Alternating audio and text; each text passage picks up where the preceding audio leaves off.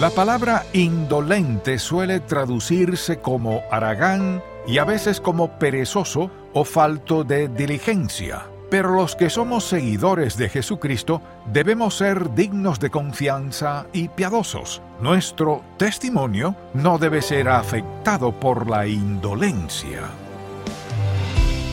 Bienvenido a En Contacto, el Ministerio de Enseñanza Bíblica del Dr. Charles Stanley. Hay personas que piensan que lo más conveniente es esperar para tomar una decisión o para resolver algún problema, por más urgente que parezca.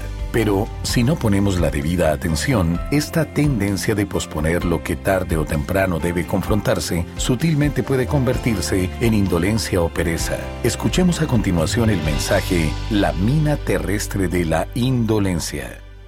Los hombres y las mujeres que fundaron esta nación eran gente diligente y muy trabajadora.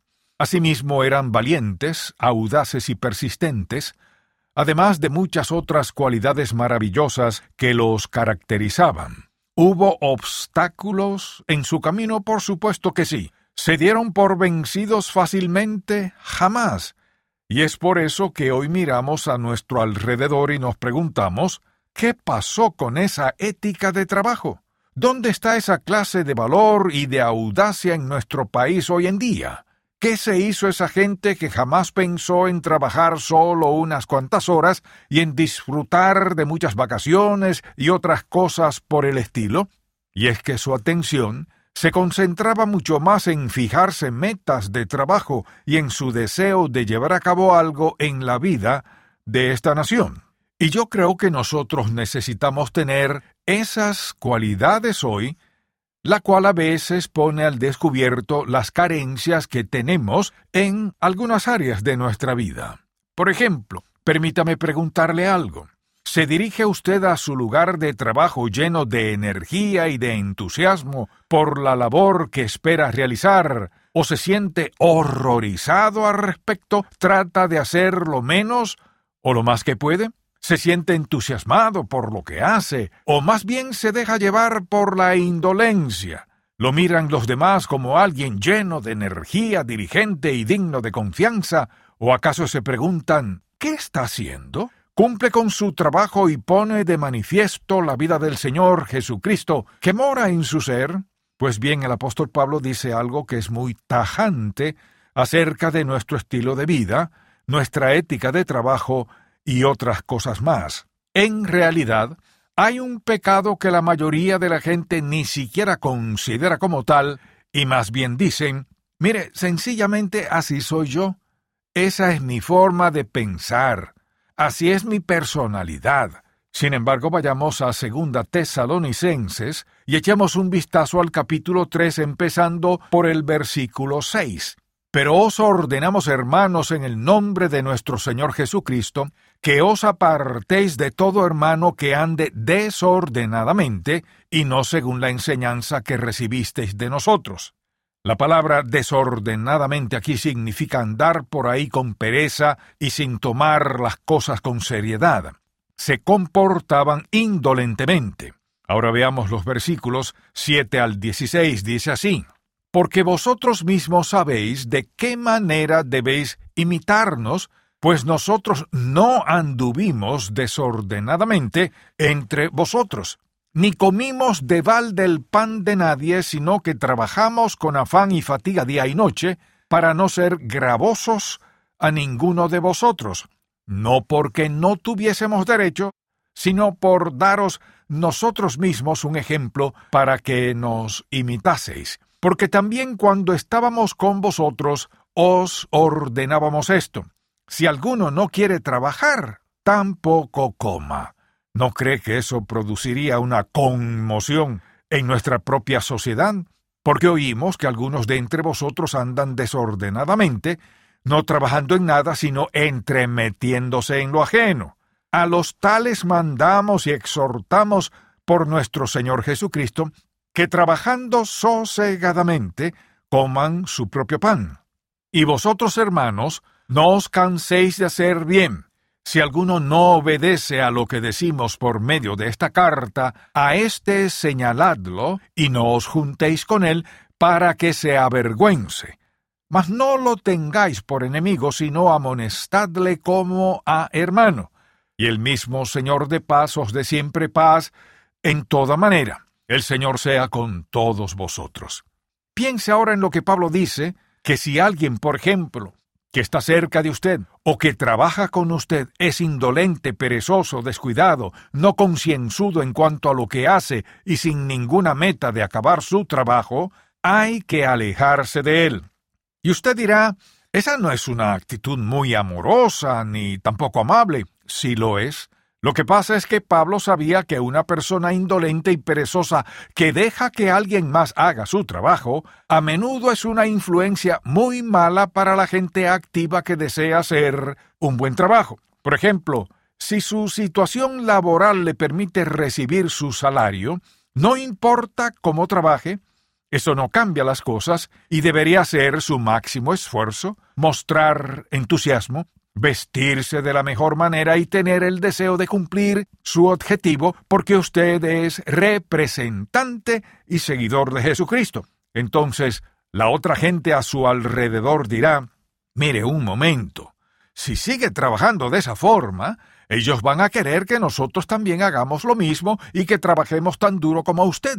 Antes de que usted llegara a esta oficina, no teníamos que trabajar tanto y podíamos descansar un poco. Además, nadie decía nada si entrábamos unos minutos tarde o si salíamos un poco más temprano, pero ahora usted nos ha puesto las cosas muy difíciles. Por eso Pablo dijo, no se junte con ellos, porque pueden ser una mala influencia y tener un efecto negativo en la vida de alguien más. Y es que hay muchísima gente que no es muy escrupulosa, fiel o digna de confianza, y cuya actitud es hacer el menor esfuerzo posible y muchas veces no se percatan de la mala influencia y del mal testimonio que tienen. Pero si usted les dijera a sus hijos, hoy llegué tarde al trabajo y nadie me dijo nada, y luego tomé quince minutos más durante el almuerzo y me fui a casa más temprano. ¿Sabe lo que les está diciendo? No es necesario que sean dignos de confianza, ni tampoco que sean honrados. Así establece una pauta de comportamiento equivocada para sus hijos. Ahora bien, si consideramos la palabra indolente, esta suele traducirse como aragán y a veces como perezoso o falto de diligencia. Por lo tanto, todos los que somos seguidores de Jesús debemos ser dignos de confianza, fiables y piadosos, y nuestra influencia y testimonio no debe tener nada que ver con la pereza, la indolencia o la falta de diligencia en lo que hacemos. Pero ¿en qué punto de nuestra vida no deberíamos dar lo mejor de nosotros? ¿En cuál situación podemos decir, olvídelo, hoy me libraré de esas cosas? Bueno, si se trata de su día libre, adelante, puede hacerlo. Pero cuando trabajamos para alguien más, representamos al Hijo de Dios, y eso es algo que creo que muchos creyentes olvidan. Y bien lo que me gustaría hacer ahora es que vayamos al libro de Proverbios y que consideremos una serie de pasajes que nos muestran lo que dice la Biblia acerca de la persona indolente o perezosa. Así que empecemos con Proverbios capítulo 20 versículo 4, donde también podremos ver que una persona indolente tiene la tendencia a dejar las cosas para más tarde. Dice así, el perezoso no hará a causa del invierno Pedirá pues en la ciega y no hallará. Como ve, esta persona deja las cosas para más tarde diciendo, espere, lo voy a hacer, eh, lo voy a hacer. ¿Y cuándo lo hará? Pues ya casi lo hago. Pero ¿cuándo lo va a hacer? Lo haré mañana o cuando me sienta mejor y tenga un poco más de energía. Así es la persona indecisa, siempre dice voy a hacerlo. Y cuando al fin empieza dice en algún momento terminaré, no me presione ni me apresure. ¿Y qué ocurre entonces? Que la mayoría de las veces jamás termina. Pues bien, una de las cosas que motiva a la persona indecisa es el temor, aunque a veces lo único que lo afecta no es más que la pereza. Por lo tanto, una persona indecisa a veces tiene tanto temor de no hacer las cosas bien, o de no hacerlas perfectamente, o de no poder complacer a alguien más que jamás empieza. Y es que no se justifica que diga lo voy a hacer. Lo tengo pensado. Uno de estos días. No me gusta que me apresuren. Mire, el dejar las cosas para más tarde es una actitud y una forma de actuar pecaminosa. Por ejemplo, mucha gente jamás llegará al cielo porque dirá, iré a la iglesia uno de estos días. ¿Cuándo irá? le pregunta usted. Pues no necesito que me presionen, voy a ir a la iglesia y ahí aceptaré a Jesús. Muchas veces yo he escuchado esto. Es muy probable que me convierta en creyente antes de morir, pero a esta gente se le olvida que eso podría ocurrir hoy mismo. Por lo tanto, lo posponen. Y muchos se perderán porque humanamente hablando aplazan las cosas. Uno de estos días cambiaré, uno de estos días dejaré de tomar, uno de estos días dejaré de fumar, uno de estos días, uno de estos días. Usted jamás llegará a ninguna parte hasta que tome una decisión definitiva y deliberada y le ponga fecha. Quisiera que vayamos ahora al capítulo 6 de Proverbios y que veamos otra característica del indolente. En los versículos 9 al 11 dice que una persona que es indolente malgasta el tiempo, sus talentos y sus habilidades al no hacer lo que debe. Veamos lo que dice. Perezoso o indolente. ¿Hasta cuándo has de dormir? ¿Cuándo te levantarás de tu sueño? Un poco de sueño, un poco de dormitar y cruzar por un poco las manos para reposo, así vendrá tu necesidad como caminante y tu pobreza como hombre armado. Un indolente malgasta el tiempo, y el tiempo es lo más valioso que usted y yo tenemos, porque cada segundo y cada tic-tac del reloj que pasa es un segundo menos de vida que tenemos, o cinco minutos menos, o una hora menos de vida. Así que es su vida lo que está malgastando, y también sus talentos y sus habilidades. Cuando somos indolentes y no ponemos a trabajar nuestro tiempo, nuestros talentos y nuestras habilidades, estamos malgastando el tiempo. ¿El tiempo de quién? El tiempo de Dios, que es un don que nos ha dado. ¿Y por qué nos dio esos dones y ese tiempo? Porque quiere que utilicemos eso para Él. Por eso cuando alguien dice, mañana no haré nada, voy a descansar. Yo entiendo lo que significa descansar de vez en cuando, pero hay mucha gente para la cual el trabajo es la excepción, ya que lo que hacen es descansar y jamás se sienten entusiasmados con lo que hacen. Mire, si usted quiere que Dios lo bendiga, haga lo mejor posible, vístase de la mejor manera y sea lo mejor que pueda, porque la mayoría de la gente actúa según cómo se viste. No me refiero a la ropa cara, eso no tiene nada que ver con esto, sino a vestirnos apropiadamente. Nosotros somos seguidores de Jesucristo, y malgastar el tiempo, los talentos y las habilidades que Él nos ha dado es indolencia y asimismo pecado.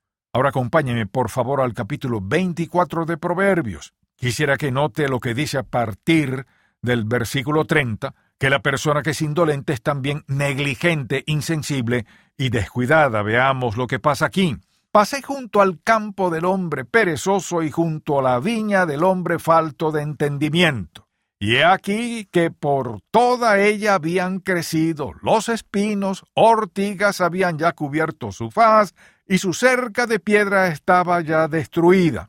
Miré, y lo puse en mi corazón. Lo vi, y tomé consejo. Un poco de sueño, cabeceando otro poco, poniendo mano sobre mano otro poco para dormir. Así vendrá como caminante tu necesidad y tu pobreza, como hombre armado. Piensa en eso un momento. ¿A cuántos de ustedes, los hombres, les gustaría llegar a casa después del trabajo y ver que los platos están aún en el fregadero, que las camas no están tendidas y que hay telarañas y polvo por todo lado? ¿Se sentirá emocionado al llegar a casa? No mucho. ¿Y cuántas esposas, por ejemplo, salen a trabajar por la mañana mientras el marido se queda por ahí tirado y al regresar a casa, éste apenas se acaba de levantar? ¿Qué has estado haciendo durante todo el día? le pregunta usted. Pues viendo mis programas favoritos en la televisión. ¿Verdad que no le agrada eso? Nada de eso armoniza con lo que usted es o con lo que debería ser. En otras palabras, la indolencia no armoniza con un hijo de Dios. Sin embargo, mucha gente nunca ve la indolencia como un pecado contra Dios y eso es una mala interpretación de quiénes somos. Puede que haya malas situaciones y tiempos difíciles para alguna gente, y yo entiendo eso, pero un pequeño esfuerzo para arreglar la casa no le hace daño a nadie. Solo es cosa de tomar la decisión de poner todo nuestro empeño en lo que hacemos, pero el indolente no lo hace. Y ahora me gustaría que consideremos especialmente este pasaje, el cual se encuentra en Colosenses capítulo 3. Aquí tenemos una violación muy específica de la palabra de Dios. Escuchemos lo que dice, ya que esto podría transformar los hábitos de trabajo de mucha gente, sin dejar lugar para la indolencia. Fíjese entonces en los versículos 23 y 24 de este capítulo 3 de Colosenses. Y todo lo que hagáis, quiere decir todas las cosas, hacedlo de corazón, con entusiasmo, con diligencia, con persistencia, como para el Señor y no para los hombres, sabiendo que del Señor recibiréis la recompensa de la herencia, porque a Cristo el Señor servís, como si lo hiciera para Jesús. Y la verdad, fíjese en esto, es que lo hacemos para Él. Cuando hacemos un buen trabajo, como dice aquí, de corazón, poniendo todo nuestro empeño en ello y haciendo lo mejor posible, ¿qué sucede? Damos testimonio de Jesús y decimos algo, somos algo y hacemos algo que agrada al Señor. Escuche, cuando somos indolentes, damos una imagen falsa de la vida cristiana. ¿Y eso le agrada a Dios? No, claro que no. De manera que lo que debemos preguntar es esto. ¿Cómo quisiera Dios que viva yo? Pues creo que la respuesta es muy sencilla. Haz lo mejor que puedas, llega a ser lo mejor posible y vístete de la mejor manera. Y haga lo que usted haga, vaya donde vaya y pase lo que pase, como dice Dios aquí, Él lo recompensará. Pues bien, digamos que no es eso lo que usted ha estado haciendo. ¿Cuáles son entonces las consecuencias de una vida indolente? Pues en primer lugar habrá problemas, así es, usted tendrá problemas en sus relaciones personales y lo más probable es que también tendrá problemas en su trabajo, porque si no hace lo mejor posible, eso se pondrá en evidencia tarde o temprano. De manera que, en primer lugar, habrá problemas y en segundo lugar habrá alguna presión. Mire, si usted no hace un buen trabajo, es muy probable que tenga problemas financieros, ya que lo van a despedir o a bajar de categoría. Por lo tanto, habrá alguna presión y quizás algún dolor que surgirá en su relación con los demás o que se pondrá de manifiesto debido a que carece de empleo. Y por supuesto que luego vendrá la pobreza, ya sea material o espiritual, la cual surge cuando una persona vive en una condición de indolencia sin que eso parezca importarle. Muy bien, dice usted, tiene razón, soy indolente. Y ahora, ¿qué tengo que hacer? El primer paso es confesarle a Dios que ha pecado contra él, al ser indolente, perezoso, descuidado e indiferente, y al haber pasado por alto su palabra. Confiéselo y dígale, Señor, he sido indolente y reconozco que es pecado. En segundo lugar, arrepiéntase de eso. Mire, confesarlo no es suficiente. Tan solo decirle a Dios que es indolente no cambiará nada, pero el arrepentimiento significa que después de haber llegado a esa conclusión, daré media vuelta y avanzaré en la dirección opuesta. Arrepentirse es un cambio de mente, un cambio de corazón que lo llevará a un cambio de conducta, un cambio de carácter y un cambio en su conversación. Las cosas van a cambiar, de manera que debe confesar que eso es cierto y después arrepentirse para luego tomar una decisión. Puede decir esto. Le he pedido a Dios que me perdone y ahora tomo la decisión de que a partir de este día me apartaré de las actitudes indolentes, me apartaré del trabajo que no es aceptable a los ojos de Dios, me apartaré de la idea de hacer lo menos posible, me apartaré de la costumbre de llegar tarde y salir temprano y me apartaré de todo acto que no sea honrado. Reconozco que si me he comprometido con esta persona a trabajar ocho horas diarias, deberé trabajar ocho horas diarias. Te prometo, Señor, que voy a hacer lo mejor que pueda. Ayúdame a ser mejor en todo lo que haga. Se trata de una decisión que debe tomar. Y luego tiene que orar, pidiéndole al Espíritu Santo que le dé la capacidad para cumplir su promesa cada día. Oremos. Padre, cuán agradecido estamos por no haber permitido que decidiéramos estas cosas por nuestra propia cuenta. Te pido que el Espíritu Santo le hable al corazón de cada persona que está escuchando ahora para que examine su vida y se pregunte, ¿soy de las personas que dejan todo para más tarde? ¿Trato de justificarme y de aplazar las cosas? ¿Soy sencillamente un perezoso Señor, que puedan hacer todas las preguntas necesarias y que luego tomen una decisión acertada. Gracias por escuchar En Contacto, el Ministerio de Enseñanza Bíblica del Dr. Charles Stanley. Su vida transmite una impresión a aquellos que están a su alrededor. ¿Podría decir que les está llevando un impacto piadoso? Escuche más acerca de este tema en la edición para hoy de Un Momento con Charles Stanley si desea adquirir el mensaje de hoy, La mina terrestre de la indolencia, el cual forma parte de la serie Minas terrestres en el sendero del creyente, llámenos al 1-800-303-0033 dentro de los Estados Unidos y Puerto Rico o visite encontacto.org. ¿Cómo toma usted sus decisiones? ¿Utiliza la lógica o la opinión de algún amigo? Los cristianos tienen a su disposición el recurso más grande que existe, un Padre Celestial que solo desea lo mejor para sus hijos. Pero, ¿cómo reconocer su voz? Mediante el libro Cómo escuchar la voz de Dios, el Dr. Stanley le enseñará a reconocer la voz de Dios. Para adquirir este libro, llámenos al 1-800-303-0033 o visite encontacto.org. Si usted sabe dónde están las trampas del enemigo, podrá caminar en medio de cualquier campo de batalla sin ningún temor.